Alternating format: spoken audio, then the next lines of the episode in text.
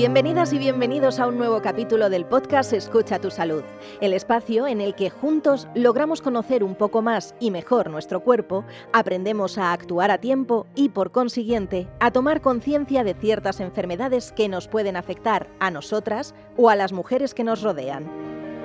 Este episodio está dedicado a las mujeres y a sus parejas, familiares, amigos, porque hablaremos de los cánceres ginecológicos, del miedo, del escalofrío que se siente ante su diagnóstico y de la reacción del entorno, así como también de la importancia de la prevención. Detrás de cada caso de cáncer ginecológico hay una familia que lo sufre y muy probablemente que no sabe cómo reaccionar. Si sigues escuchando atentamente, descubrirás datos, recomendaciones y pautas que te ayudarán en el proceso. En España, el cáncer ginecológico es el tercer cáncer más común entre mujeres. Entre los tumores ginecológicos, el cáncer de endometrio es el más frecuente en nuestro país, seguido del cáncer de ovario y del cáncer de cuello uterino o cervix. En la gran mayoría de los casos, la mortalidad disminuye gracias a las medidas de prevención, los avances en el diagnóstico precoz y la innovación en los tratamientos. En este episodio nos acompañan Marisa Kotz, presidenta de la Asociación Mama y Ovario Hereditarios, y Ainhoa Madariaga, oncóloga en el Hospital 12 de Octubre. Bienvenidas las dos. Mil gracias. Muchas gracias por invitarnos. Doctora Ainhoa Madariaga, acabo de mencionar los principales tumores ginecológicos. ¿Nos podría ayudar a entenderlos un poco más?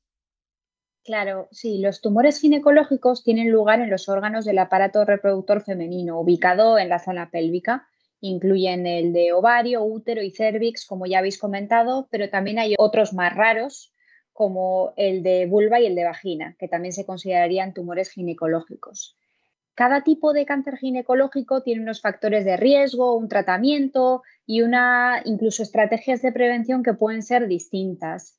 Y eh, incluso dentro del mismo tumor, dentro de los tumores de ovario, por ejemplo, el tratamiento puede variar dependiendo del subtipo histológico que podemos obtener mediante la anatomía patológica del tumor y de la biología o alteraciones genéticas concretas de cada tumor.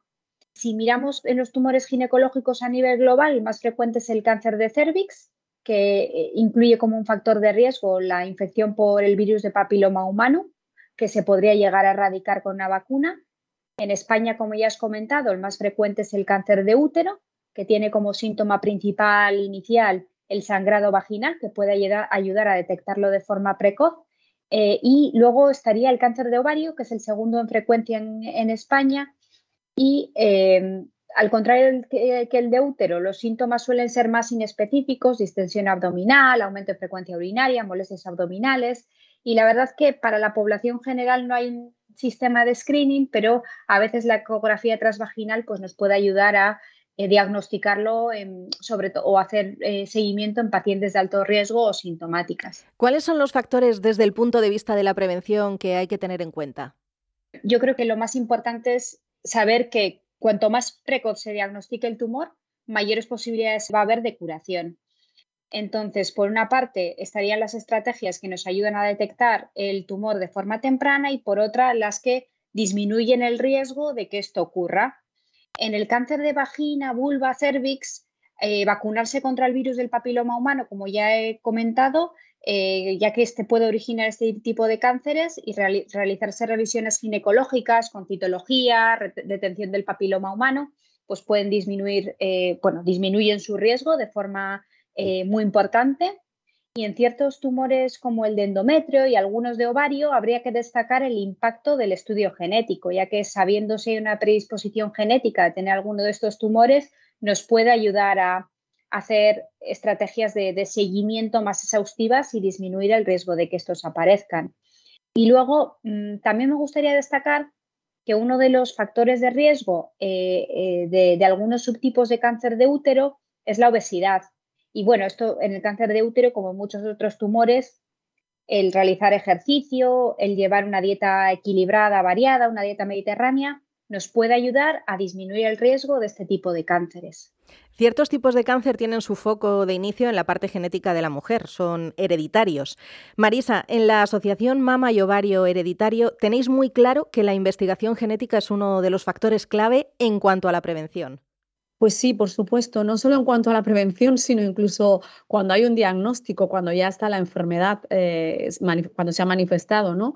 Porque em, todo lo que son todos los avances en la biología molecular, al final nos está ayudando a entender eh, pues que el saber si eres portadora de una mutación genética, en nuestro caso los más, los más conocidos, el BRCA1, BRCA2, pero hay muchos otros, digo que eso la doctora lo sabrá casi mejor que yo, em, pues es imprescindible tener en cuenta eh, a la hora de hacer ese diagnóstico, de hacer incluso ciertos pronósticos, de eh, utilizar terapias dirigidas, tratamientos específicos para este tipo de mutaciones. Así que por descontado, en, primera línea, no solo para la prevención y hacernos controles más exhaustivos, sino para, para ver cómo procedemos luego, es inmensamente importante la investigación. Son enfermedades a las que debemos hacer frente en equipo, acompañadas por nuestros allegados, y enfrentarlas tanto a nivel físico como psicológico, ¿verdad? Totalmente de acuerdo. Siempre que sea posible, lo ideal es que el paciente cuente con el apoyo de la familia, de los amigos, para poder hacer frente al proceso. Y es preferible que el paciente hable sobre la enfermedad con los allegados y estos podrán proporcionar compañía, apoyo físico y psicológico. Y en aquellas pacientes que por X circunstancias se tengan que estar solas, no se puedan enfrentar a la enfermedad en compañía de, los allegados, pues a nivel de sociedad, a nivel de las asociaciones, también hay que ayudar en el acompañamiento. Y, este, esto tiene que ser reforzado desde, desde la sociedad, que, que el paciente no puede estar solo haciendo frente a todo esto. Es importante el papel de un psicooncólogo, tanto a lo largo del proceso de la enfermedad como una vez libre de la enfermedad. Yo creo que sí, que, y cada vez más estamos teniendo el apoyo de psicooncólogos con los pacientes para hacer frente a la enfermedad y para hacer frente a los tratamientos, ya sea durante el tratamiento o después cuando están en revisiones. Sabemos que el tratamiento psicooncológico, el tratamiento psicológico ayuda de alguna manera a modular la enfermedad, que tiene un impacto muy grande en el bienestar de las pacientes, tanto a nivel mental como a nivel físico. Ya hay datos de varios estudios que han demostrado que eh, incluso intervenciones en grupos psicosociales pueden ayudar a que las pacientes con enfermedades oncológicas lleven mejor el tratamiento, a que manejen mejor el estrés y eh, incluso cuando hayan terminado con todos los tratamientos, pues quitar el miedo un poquito o ayudar al miedo en las revisiones, al miedo en cuanto no están eh, teniendo seguimiento tan continuo en las consultas. Así que yo creo que sí, que es totalmente, que es fundamental y que aquellas pacientes que deseen tener apoyo psicooncológico deberían tenerlo en el día a día. ¿Cómo ayuda el ejercicio a sobrellevar la enfermedad? Bueno, yo creo que el ejercicio físico es clave tanto en la prevención, más en la disminución de riesgo de, de tener cáncer como durante y tras el diagnóstico, mientras las pacientes están en el tratamiento, cuando están en revisiones. Ya cada vez tenemos más estudios, hay uno, de ellos hay uno que me gusta mucho, que es, que es un estudio danés que se llama Cuerpo y Cáncer, en el que se vio que dar a las pacientes em, ejercicios de intensidad baja a alta, depende de, cómo, de cómo esté el paciente dentro del hospital, mejoraba la calidad de vida y la astenia, la fatiga de los pacientes. Así que yo creo que que es clave durante el tratamiento, proporcionar, decirles a las pacientes que hay que seguir activa y que el estar activa les va a ayudar a llevar mejor el tratamiento, a tener menos fatiga, a combatir el insomnio y muchas otras cosas. Eh, también se ha visto que ejercicios, por una parte, que los ejercicios en grupo mejoran la calidad de vida, pero ejercicios a nivel individual que cada paciente puede hacer durante el tratamiento, siguiendo un poquito las pautas que, le den en la consulta, también son totalmente importantes y beneficiosos. Yo creo también que no solamente es a nivel físico, tal y como ha dicho la doctora, hay muchos datos ya, gracias a Dios, que científicamente demuestran pues, que realmente tiene un impacto en la salud y en ayudar y te acompaña en el, en el, viaje de la enfermedad, sino que a nivel mental, que es algo que nos da mucho miedo, ¿no? Eh, desde el punto de vista de, de cómo llevo esa enfermedad, cómo, cómo me, me manejo con ella, pues nos ayuda a socializar, nos ayuda a, darnos cuenta de que ha habido como un cambio de paradigma, ¿no? Antes cáncer era igual a quédate en casa, tienes que hacer reposo, a me da miedo enseñar que no tengo pelo y ahora es todo lo contrario, ahora es actívate, muévete, ponte guapa. Entonces el ejercicio ya también te incita a dar ese primer paso, a sociabilizar, a abrirte y a liberar un poco también eh, y despejar un poco la mente, ¿no? Que es tan, tan, tan bueno, nos, nos amenaza, por decirlo de alguna forma, cuando está la enfermedad activa. Viendo el efecto positivo que el ejercicio físico tiene en el proceso oncológico, Marisa, cuéntanos cómo surge el programa Mujer, Deporte, Cáncer.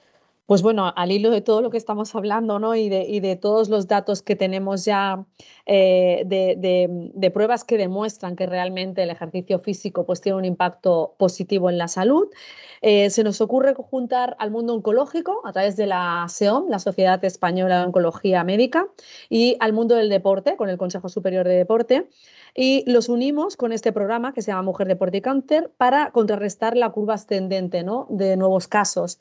Eh, según datos de SEOM, estábamos viendo que preveían que para el 2023 habrían unos 47.000 nuevos o 37.000, no recuerdo ahora bien la cifra, nuevos casos de cáncer entre cáncer de mama y cáncer ginecológico. Es un dato para tener muy en cuenta y además la OMS nos dice que entre un 30% y un 50% de estos cánceres son evitables. Entonces, bueno, como dije el otro día, blanco y en botella, ¿no? Tenemos en nuestra mano la posibilidad de evitar, en medida de lo posible, en muchos casos, el cáncer. Este programa tiene dos objetivos muy claros o dos mensajes muy claros, por decirlo mejor. Uno es hace ejercicio físico, es decir, vamos a movernos y no hace falta que seamos deportistas de élite ni que nos volvamos locos y de buenas a primeras pasemos a hacer mucho ejercicio. Simplemente con que hagas algo más que no hacías antes y sume, ya te estás activando, ¿no? Empecemos poquito a poco y de forma progresiva a hacer ejercicio, a dar ese primer paso. Y por otro lado, ve al ginecólogo, importantísimo. Esto es un secreto a voces, estamos cansadísimos de, de escucharlo, de oírlo y casi no le hacemos caso. Pero siempre cuento las mismas anécdotas, mujeres que ante la duda de síntomas que tienen, yo creo que todos tenemos dentro de nosotros una, una parte interna que nos avisa, ¿no? Cuando algo en nuestro cuerpo no funciona bien. Entonces, ante la duda, yo prefiero ser pesados, ir al médico e insistir, eh, que no decir, ay, no, ya lo dejaré, ya lo postergaré, porque a veces nos va la vida en ello. A mí me diagnosticaron cáncer de cervix a raíz de hacerme la prueba del virus del papiloma. Yo quería aumentar la familia y me costaba. Eh, a la hora de tener relaciones sexuales con poquita cosa yo acababa sangrando. Entonces la matrona me hizo una prueba del virus del papiloma y me dio positivo. A raíz de ahí, eh, ella no me habla conmigo, habla directamente el médico de atención primaria, me dice positivo en 16, vete contando con que hay que hacerte cirugía y que hay que quitar todo. Estamos escuchando a dos de las protagonistas que han participado en el camino literal hacia la esperanza. El documental Camino a la Esperanza cuenta la historia de un grupo de pacientes diagnosticadas de cáncer ginecológico que emprenden junto a dos oncólogas un camino de superación hasta el pueblo de la Esperanza en Tenerife. Se trata de una aventura emocionante llena de testimonios de superación, de amistad, de sentimiento de equipo y sobre todo de esperanza. Así es como apoyamos y damos un poco más de visibilidad y voz tanto a estos tipos de cáncer como al impacto positivo que tienen los hábitos de vida saludables para las pacientes. ¿Cómo surgió el camino a la esperanza, Ainhoa, y qué supuso el camino? El camino a la esperanza surge como una idea, inicialmente como una idea del grupo de pacientes de GSK, y luego pues también cuentan con el apoyo de las asociaciones de pacientes que dan voz a pacientes con tumores ginecológicos como son AMO y ASACO y posteriormente también con el aval de las sociedades científicas de oncología médica, SEOM, que es la Sociedad Española de Oncología Médica, y HEICO, que es el Grupo Español de Tumores Ginecológicos.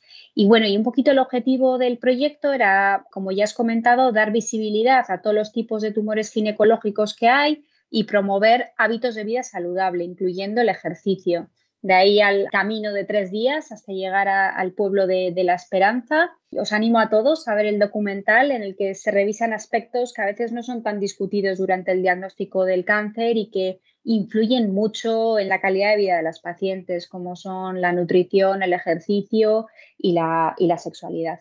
Marisa, en tu caso viajaste como presidenta de la asociación que representas, pero tú también has sido paciente. ¿Cómo fue la vivencia desde la experiencia? ¿Cómo se recorre el camino sabiendo en tus propias carnes que la esperanza sí existe? Pues yo en el camino me olvidé de la asociación. No quiero olvidarme, quiero, quiero pensar en ella, por supuesto, pero como bien dices, me sentí paciente. Y lo comentaba no sé qué día, eh, mm, para mí no había una meta final. La meta, descubrimos que la meta estaba a cada paso que dábamos. Era un recorrido que a mí me generaba la expectativa, la curiosidad de si íbamos a ser capaces de recorrerlo, si íbamos a lograr subir más, si iba a ser más difícil, más fácil. Al final nos fuimos encontrando con que nos abrimos, con que contamos historias, con que todas e, éramos iguales pero diferentes, ¿no? Nos unía el dolor, la incertidumbre, el miedo, la expectativa y al final también nos unía el darnos cuenta de que, de que casi todas, mayoritariamente, habíamos salido del proceso. Por lo tanto, eh, el final del camino y todo el recorrido, no solo encontramos la esperanza al final, como eh, literalmente que ahí estaba la esperanza, sino que fuimos absorbiendo un poquito de esperanza a cada paso que dábamos, ¿no? Aunque en el fondo lo sabemos, me impactó mucho cuando la doctora María Jesús Rubio dice en el documental que cáncer no es muerte. Impacta por su contundencia y por su optimismo. Sí, la verdad me encanta esta frase y me encanta cómo queda en el documental. Es totalmente cierto. También me gusta cuando algunas de las pacientes dicen eh, en el documental de esto se sale, y eso también da ese mensaje de positivismo, de que hay que seguir adelante y de que hay mucho por hacer. Y yo creo que hay diferentes factores súper importantes que hacen que el cáncer no sea muerte y de que hemos avanzado mucho en los últimos años. Por una parte, es que los pacientes, bueno, la sociedad tiene más información, más educación en cuanto a estrategias de detección precoz, en cuanto a posibilidades de hacer screening algunos tumores, de, disminuir el riesgo pues en pacientes, por ejemplo, que son portadoras de mutaciones genéticas que les hacen más predisponentes a, determinados tumores. Entonces, esa información es vida. Y por otra parte, también no hay que desdeñar los avances de todos los últimos años, tanto en técnicas quirúrgicas como en tratamientos sistémicos, diferentes tratamientos que damos en oncología y que cada vez más sabemos más del tumor, sabemos más de la biología de, cada uno de los tumores y podemos dar tratamientos más específicos hacia cada uno de los, cada paciente, cada tipo de tumor es diferente y los tratamientos pueden variar según eso. ¿Con qué momento os quedaríais del viaje hacia la esperanza? Yo en concreto me quedo con la, con la emoción, bueno, todo el viaje fue precioso, pero me quedo con, con la emoción a la llegada a Esperanza, tras haber completado el camino, el gran abrazo que, nos damos en grupo, que se ve en el vídeo, y vivir esa sensación de superación, los lloros de, alegría por haber llegado hasta allí. A mí me parece un momento precioso. Marisa, ¿cuál fue tu momento preferido? Pues yo coincido con Ainhoa porque es verdad que ese abrazo fue más que un abrazo, ¿no? Fue la culminación de decir hemos podido, hemos llegado. Y, ese, ahí sentimos escalofríos, ¿no? Pero me quedo con un momento de todo el viaje que creo que fue común a todas, ¿no? Hicimos un taller en un lienzo, ¿no? En el que teníamos que que dibujar. Fue una experiencia muy bonita, pero me quedo con que dentro de todas las historias, de todos los miedos, de todo lo que nos abrimos y de todo lo que vivimos, ese taller en concreto nos hizo reír y pasárnoslo también, que nos hizo olvidar por un segundo todas las cosas malas que a veces nos pasan, ¿no? Y por un segundo es como si volviéramos a ser niñas y estuviéramos en una clase y no nos portáramos bien, ¿no? Y tengo esa risa en el alma grabada porque pocas veces me he reído así en mi vida, ¿no? Y es uno de los momentos que también tengo grabado en mi memoria. Me encantó. ¿Qué les diríais a esas mujeres que nos están escuchando ahora y están pendientes de un diagnóstico o tal vez acaban de recibirlo? Bueno, por una parte espero que el documental y los testimonios de esas mujeres valientes, de Marisa y las demás mujeres valientes que es en el documental, que han vivido el tratamiento de tumores ginecológicos, les ayude a, seguir adelante, a afrontarlo, a, a ver qué se sale y eh, que eso les ayude a llevar mejor las siguientes etapas del diagnóstico y los tratamientos y, sobre todo reforzar el mensaje que el cáncer no es lo que era, que seguimos avanzando, que cada vez tenemos tratamientos mejores, menos tóxicos y que sobre todo estos tratamientos y estos avances eh, de la medicina, de la oncología, hacen que, las pacientes vivan más y mejor, que es lo realmente importante. Y yo a las mujeres que nos escuchan ahora, que están pendientes de un diagnóstico, les diría que sé que lo peor, el peor momento es este, el momento de la incertidumbre en el que no sabes eh, si te están haciendo una biopsia, si tienen que mirar el alcance de la enfermedad, si vas a tener que recibir eh, más tratamientos, menos. Mm, les diría que en esos momentos entraran en su cabañita, en su cabañita de una mantita, de un buen libro, de una taza de chocolate, que estén con sus hijos, con sus seres queridos y que sé que le digamos lo que les digamos hasta que no tenga ese diagnóstico y sepa con nombre y apellidos a qué se enfrenta cuál va a ser la ruta de su viaje, ese desasosiego no va a desaparecer, pero que desaparecerá. Y si te acaban de diagnosticar y ya sabes cuál va a ser, como he dicho, la ruta de tu viaje, pues te diría que decidas con quién quieres ir acompañada, que mires a la luz, Mirar a la luz es no mirar a la oscuridad, que es verdad que hay muchas estadísticas, pero que una probabilidad no es una certeza, que cada persona es un mundo, que hay muchísimas cosas esperanzadoras. Y lanzaría también, aparte de, ser proactiva y hacer todo lo que esté en tu mano para hacer ese viaje lo mejor posible, eh, añadiría mm, que tengas las creencias que tengas, yo en mi caso cada una tiene la suya particular, ya sea fe, espiritualidad, eh, al margen de que creas o no en algo, lo que sí está claro es que cuando tienes esa fe en algo, los caminos oscuros son un poquito menos oscuros o al menos más llevaderos, que se acojan a eso.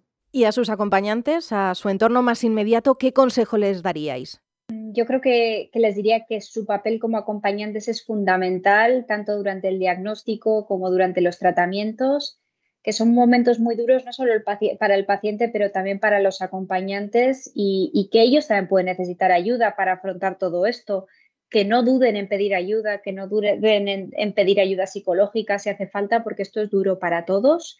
Y eh, quizás un consejo en general que daría tanto a pacientes como a los acompañantes es que no duden en preguntar en las consultas. Cuando estéis en la consulta con el cirujano, con el oncólogo, con cualquiera, cualquier duda que tengáis dentro, preguntarla. Apuntaros las dudas, preguntarlas. Nosotros agradecemos y nos gusta poder responder esas dudas que os quedan dentro no lo guardéis, preguntar. Yo les diría aquí, como he sido paciente, soy paciente, eh, les diría que el papel acompañante es muy difícil. Que entiendan que es difícil, que sepan que se van a enfrentar a una situación difícil, porque digas lo que digas va a ser malo. si animas, si apoyas, si dices con esto puedes, puede ser que el paciente diga porque tú lo digas y no te está pasando a ti. Si le dices o abanderas una guerra diciendo hay que hacer esto o qué difícil o, miras como si la cosa fuera a ir muy mal, también lo estás haciendo mal. Al final yo creo que el acompañante se trata, la mejor postura es ser, ser y estar, ¿no? Eh, estar al lado de esa persona. No te pongas delante abanderando nada, no te quedes detrás sufriendo y llorando, ponte al lado del paciente. Acompáñalo porque una mirada, la mano, una sonrisa y el estar a su lado, pues eh, va a hacer que él o ella en este caso, te vaya dando pistas de lo que necesita, si necesita compañía, si necesita soledad, si necesita hablar, si necesita que abanderes algo. Y con respecto a, a ir al médico, por supuesto, el acompañante también necesita su ayuda a solas si es necesaria, pero a veces también, em, cada vez, afortunadamente, los profesionales se explican mejor o, hasta hacia ahí queremos ir, ¿no? Que tengan esa dulzura como tiene Ainoma, que me encanta, a la hora de transmitirte em, el diagnóstico que hay, lo que se va a hacer, ¿no? Vamos a hacer lo mejor que podamos con esta situación. Pero a veces sí que diría que dentro de que exterioricen también lo que necesitan o las dudas que tengan, que intenten no inculcar un miedo que a lo mejor el paciente no tiene o no ha percibido aún, ¿vale? Si en un momento dado creen que tienen que hablar a solas para que se les explique de una forma más clara algo que no entiendan, eh, que lo hagan, pero que respeten mucho y, velen mucho por, la, por la salud mental y por el bienestar emocional de la persona que es la que realmente va a pasar por ese viaje, que simplemente acompañen y den la mano y amor, por supuesto.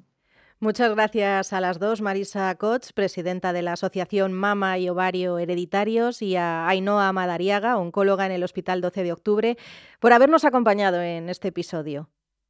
A vosotras, gracias. Mil gracias. Esta experiencia me ha aportado muchísimas cosas. Me ha hecho ver que, bueno, pues eso, que no, no somos únicas, que, no, que hay más personas que están en la situación en la misma que, que he vivido yo o algo muy parecido. Me ha enriquecido muchísimo a nivel personal por, bueno, porque quitas prejuicios, quitas miedos también y, y, mucha, mucha apertura. Me ha gustado mucho la claridad con la que hemos hablado y con la que nos hemos relacionado. Poco más que añadir, testimonios impactantes a la par que reales. De este episodio, yo personalmente he aprendido que la unión hace la fuerza y la importancia de conocer los factores de prevención. que todas y cada una de nosotras tenemos nuestro propio camino hacia la esperanza y que tan solo hay que creer lo posible para que así sea. Y ahora nos despedimos de ti agradeciéndote la escucha y esperando que este episodio haya sido de tu interés. Te invito, como no, a visitar nuestro portal pacientes.gsk.es y poder ver el documental entero. Y por favor, recuerda que las visitas rutinarias a tu médico de confianza son el primer paso para una buena salud. Te espero en el próximo episodio.